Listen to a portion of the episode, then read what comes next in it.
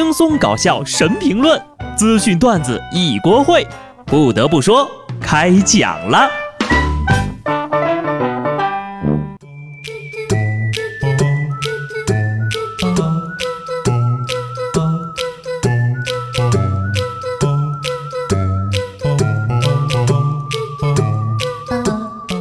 Hello，听众朋友们，大家好，这里是有趣的。不得不说，我是机智的小布。友情提示一下啊。到了今天，二零一八年就过去六分之一了。有的人呢，当初信誓旦旦制定的新年计划，到现在还没开始执行吧？一个人如果不努力工作，就永远不知道躺着刷手机有多爽。同学们呐，眼瞅着就要开学了，是时候要把作业落在地铁站了。成都地铁温馨提示：眼看就要开学了，又是哪位小朋友将书包不慎丢在了地铁屏蔽门上了？各位乘客，如果不慎将寒假作业遗失在地铁站台或车厢内，工作人员会在第一时间帮您找回。欢迎拨打失物招领热线哟。再苦不能苦孩子，再穷不能穷教育。不管您的作业在哪儿，我们都会给您送回去。绝对不能耽误祖国的花朵呀！马上就开学了啊，这作业要丢了，小朋友该多着急呀！我们快帮作业找到小主人吧！爱心接力，转起来！相比成都地铁的乐于助人，浙江的小学更体贴。浙江省教育厅发布了消息，要求全省范围内各小学实施早上推迟上学的工作。以确保小学生每天有十个小时充分的睡眠时间，同时呢，各小学应当适当推迟学生到校的时间。小学一二年级的学生上午到校时间不得早于八点钟，上课时间不得早于八点半。各学校不得组织集体早自习，寄宿制的学校呢，也不得组织走读生参加学校的晚自习。推迟上学之后呀，放学时间可按规定在校学习时间进行相应的延迟。家长这晚托班的钱还没赚回来呢，要开始了解早托班了呀。老师们，放学的时间那么长，就稍微多布置一点作业吧。啊，最后呢，我再举手提问一下啊，什么时候能够推迟一下上下班时间呢？三月份的第一个主话题就是涨价。最近呢，媒体报道，市面上的几大商品都纷纷涨价了，而且呢，全部都是宅男的必需品。分别是营养快线、啤酒、卫生纸。今年一月份，啤酒行业迎来了近十年来的首次集体涨价。青岛啤酒先对部分区域的产品进行了价格上调，茅台白酒也宣布跟随涨价。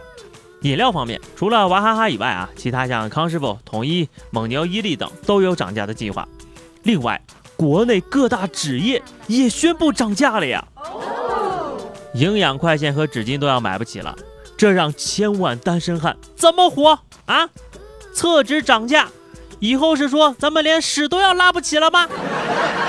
那就提前给大家科普一下，上厕所如何节约用纸，到时候有用哈。你先准备一小块接近方形的纸，半个巴掌大小就行了，折叠两次变成正方形，撕掉一角后留着备用，形成中间能够穿过去的孔。拉完之后呀，中指穿过去，用手抠干净。再把纸折回来，用把手给擦干净了，扔掉，再用撕下的一角将指甲盖里的给剃干净。OK，完工了。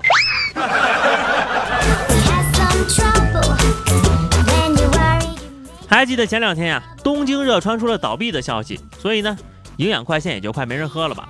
这卫生纸呢，估计也没什么大用了哈。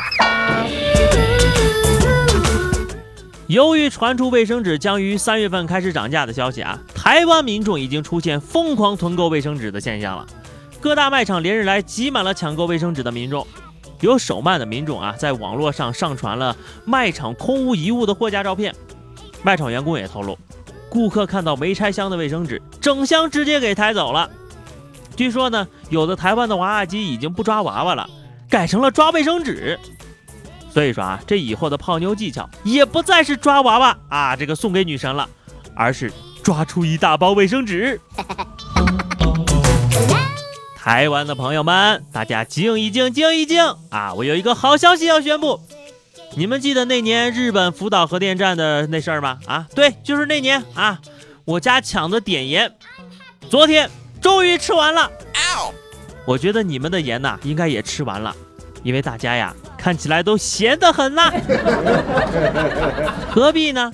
你买一包能省多少钱？来回路费要不要钱啊？时间成本不足以抵掉涨价吗？你的生活就这么悲惨吗？啊？碎瓦片，树脂树叶。了解一下，其实我还挺心疼的。你说台湾的朋友也没有天猫，也没有京东，是吧？还要上超市去抢。不说了啊，我收拾一下，准备去台湾代购卫生纸了。当你听到我刚刚说那条消息的时候呀，卫生纸应该已经完成涨价了吧？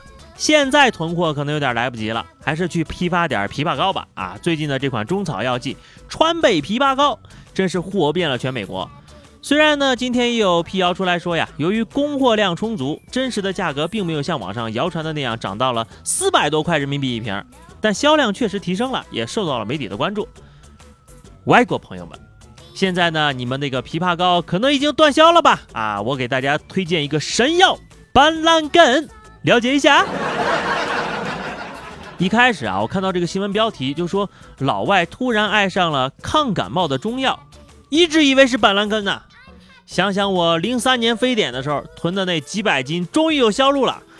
结果你跟我说是枇杷膏，哼！都清醒一点儿，不要哄抬物价。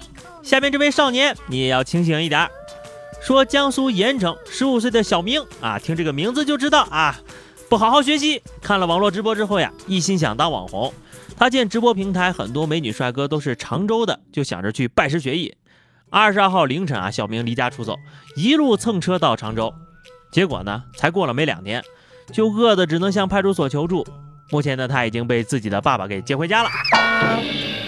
如果这个新闻版面上啊，没有给小明的脸打马赛克的话。应该也能红了。话说这当网红还能拜师学艺呢？发个教程来，我也好好学习学习呀。好的，最后是互动时间哈。上期节目我们聊的是心情不好的时候，你都会做些什么事情来回血哈？听友冷晨说，我心情不好的时候呀，不好说。不过我可以告诉你，我老婆心情不好的时候会怎么做，那就是找个茬儿把我骂一顿。如果还不够。就顺便呢，再把儿子骂一顿。自己娶的老婆再厉害也得受着呀。听友关不掉的幺幺零说哈，听听歌散散步，然后找个没人的地方吼两嗓子。就是上次我吼的时候呀，远方突然冒出个人来，四目相对，一脸懵。他可能以为你要变身了。听友充能柚子和甜心喵咪喵咪喵咪啊，甜心猫咪，哈哈，看错了哈。